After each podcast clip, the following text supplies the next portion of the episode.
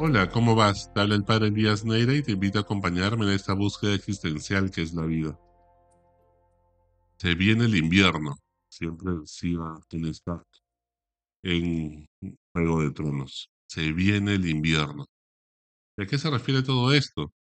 Pues alguna vez has experimentado una noche oscura, un momento de desierto en tu vida, cuando no ves nada, no sabes a dónde ir, sientes que has perdido la brújula no le encuentras sentido ni propósito a nada, sientes que tu vida se hastía y pierde sentido, sientes que Dios te ha abandonado y sientes una profunda desesperanza, sería una gran frustración, una gran decepción en la vida por más que has luchado mucho.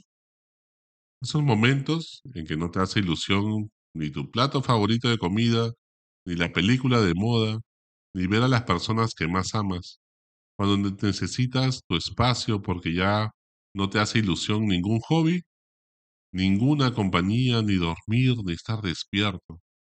Todo sabe insípido, todo aburre, y es que da la impresión que has perdido la capacidad de disfrutar, de asombrarte, de que Dios te sorprenda, esa capacidad de sorprenderse de la vida ante las cosas sencillas y cotidianas, de estar en tu cuerpo aquí y ahora y vivimos más agobiados por lo que pueda venir de venir en el futuro. Esos momentos de noche oscura en que nos queremos dejar abandonar y pedimos la muerte. Esos momentos en la vida cuando sientes que nada tiene sentido y que no ves la mano de Dios providencial en las cosas que pasan. Y todo te parece un absurdo. Cuando sientes que los proyectos que has emprendido con un gran propósito trascendente realmente pues se vienen abajo. Esa frustración, ese desgano, ese desánimo, te da la impresión que nuestra alma va muriendo poco a poco, sin ninguna causa en específico. Pues poco a poco sentimos el fracaso y cómo desgarra el corazón. Cuando las personas que te rodean, los amigos íntimos con quienes has compartido la vida, ya no están.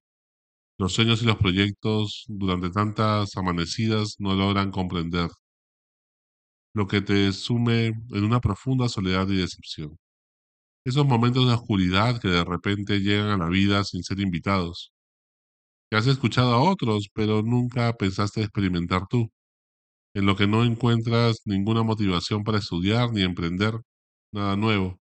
Todo lo que antes te apasionaba hasta la locura, con un gran impacto en las personas para ayudarlas y crecer humana y espiritualmente, ahora lo sientes como una pesada carga insufrible.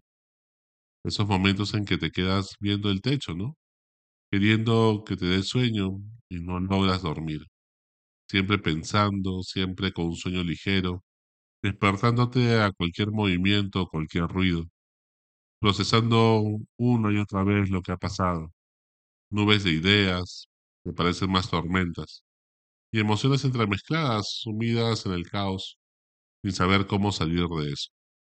Por ratos crees que podrías estar deprimido, pero buscas en internet los síntomas y pues no encajan del todo en ese diagnóstico. Entonces se trata de un tema espiritual. Y por lo menos le pudieras echar la culpa a la fisiología, a una depresión, a la genética, que te receten una pastilla y se trata pues de pepearte tomar algún medicamento, pero no es eso.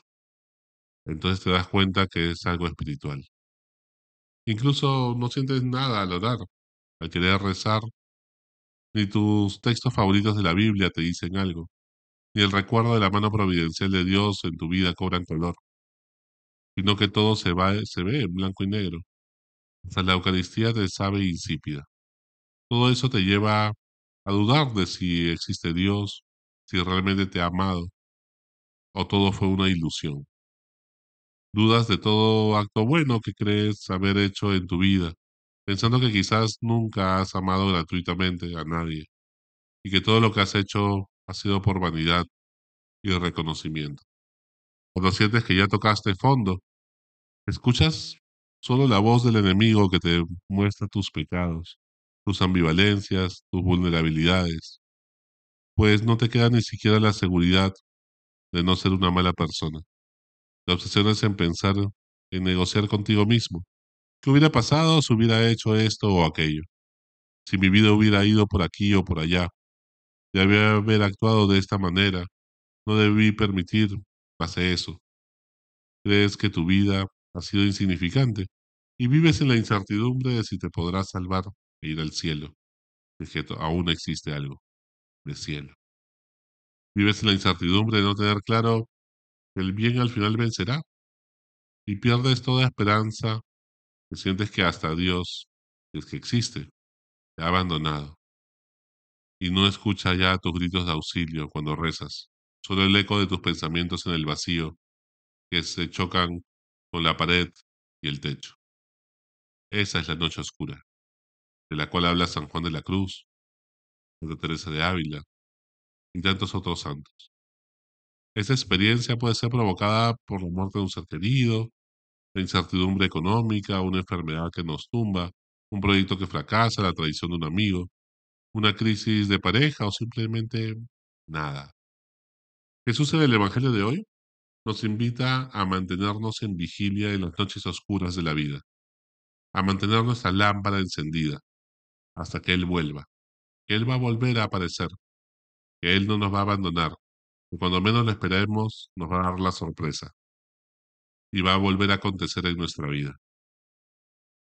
Es el momento de poder dejar de mirar el techo de nuestra habitación y ser capaz de mirar las estrellas, porque así será tu descendencia, le dice Abraham, porque la promesa de Dios nunca caduca. No te pide que tu lámpara sea de lujo, no te pide que ilumines mucho a las personas que te rodean, tampoco que des mucho calor a los demás, sino solamente te pide que perseveres, que no se apague esa llama encendida, que tu lámpara no se apague, que seas constante, que seas perseverante hasta el final, hasta que vuelva a amanecer. Esa luz es la lámpara que significa la fe. La fe que mueve montañas, la esperanza contra toda esperanza. A pesar de la noche oscura en la que podemos encontrarnos en un momento de nuestra vida, para mantener esa lámpara encendida, pues tenemos que guardar un poco de aceite. Y guardar el aceite, como le pasa a estas diez vírgenes que nos narra la parábola de hoy, pues significa esa obras de amor, de caridad que hacemos para con los demás si no sintamos nada. Ese es el aceite que es guardado, ¿no? Como algo precioso y que nos ayuda a perseverar y a seguir adelante en la noche. Sin la fe, sin obras, sin ese aceite, pues se va a apagar rápido. El aceite es el signo del Espíritu Santo, el amor en sí mismo. El Santo Crisma o óleo santo, que nos invita a pensar en tres cosas. Lo primero es que se echaba aceite a los grandes atletas para que justamente puedan correr hasta la meta. Y la vida es una carrera a largo plazo. No son 100 metros, son 42 kilómetros. Es una maratón y hay que saber calentar los músculos con este óleo santo. El Santo Crisma, este aceite, también simboliza a los gladiadores que les echaban aceite justamente para que los golpes de la vida resbalen, para que no te afecten tanto estos golpes de la vida que a veces son duros, fuertes, ¿no? Como dice César Vallejo, hay golpes en la vida tan fuertes, yo no sé, como la ira de Dios, ¿no? pues para que resbalen más es que se echa aceite a los boxeadores, a los gladiadores. Y en tercer lugar es porque el aceite penetra, alivia, como el comercial de Del Corup. No es un calor, es una fuerza que penetra hasta las piedras más duras. Si nuestro corazón sea de piedra, lo penetra todo, lo ablanda, lo perfuma. Y entonces da vida incluso una piedra para que vuelva a tener y ser de carne. Un corazón de carne es capaz de compadecerse de los demás, de tener empatía, de tener misericordia, de tener compasión. ¿no? De eso se trata. Y entonces seremos capaces de poder reconocer y encontrar en alta mar esa estrella que nuevamente nos guía hacia tierra, hacia la tierra prometida. Por eso cuando ya no puedes más con tu vida y te sientes solo y no hayas consuelo, sal afuera.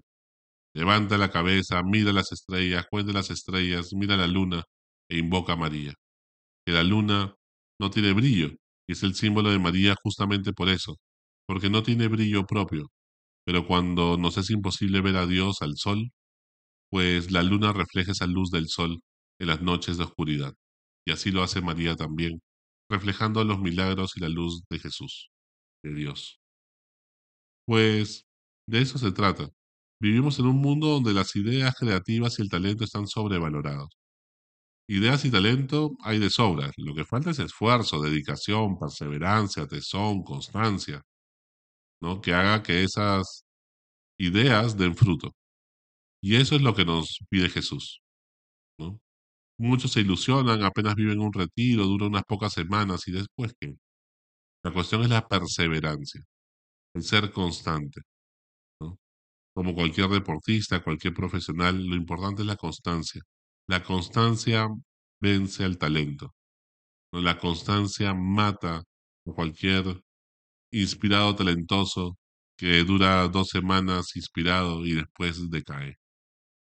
Pues, ¿importante es el talento? Sí, pero más importante es la perseverancia y la constancia de todos los días levantarse a entrenar, de todos los días levantarse a rezar, así a veces no tengamos ganas.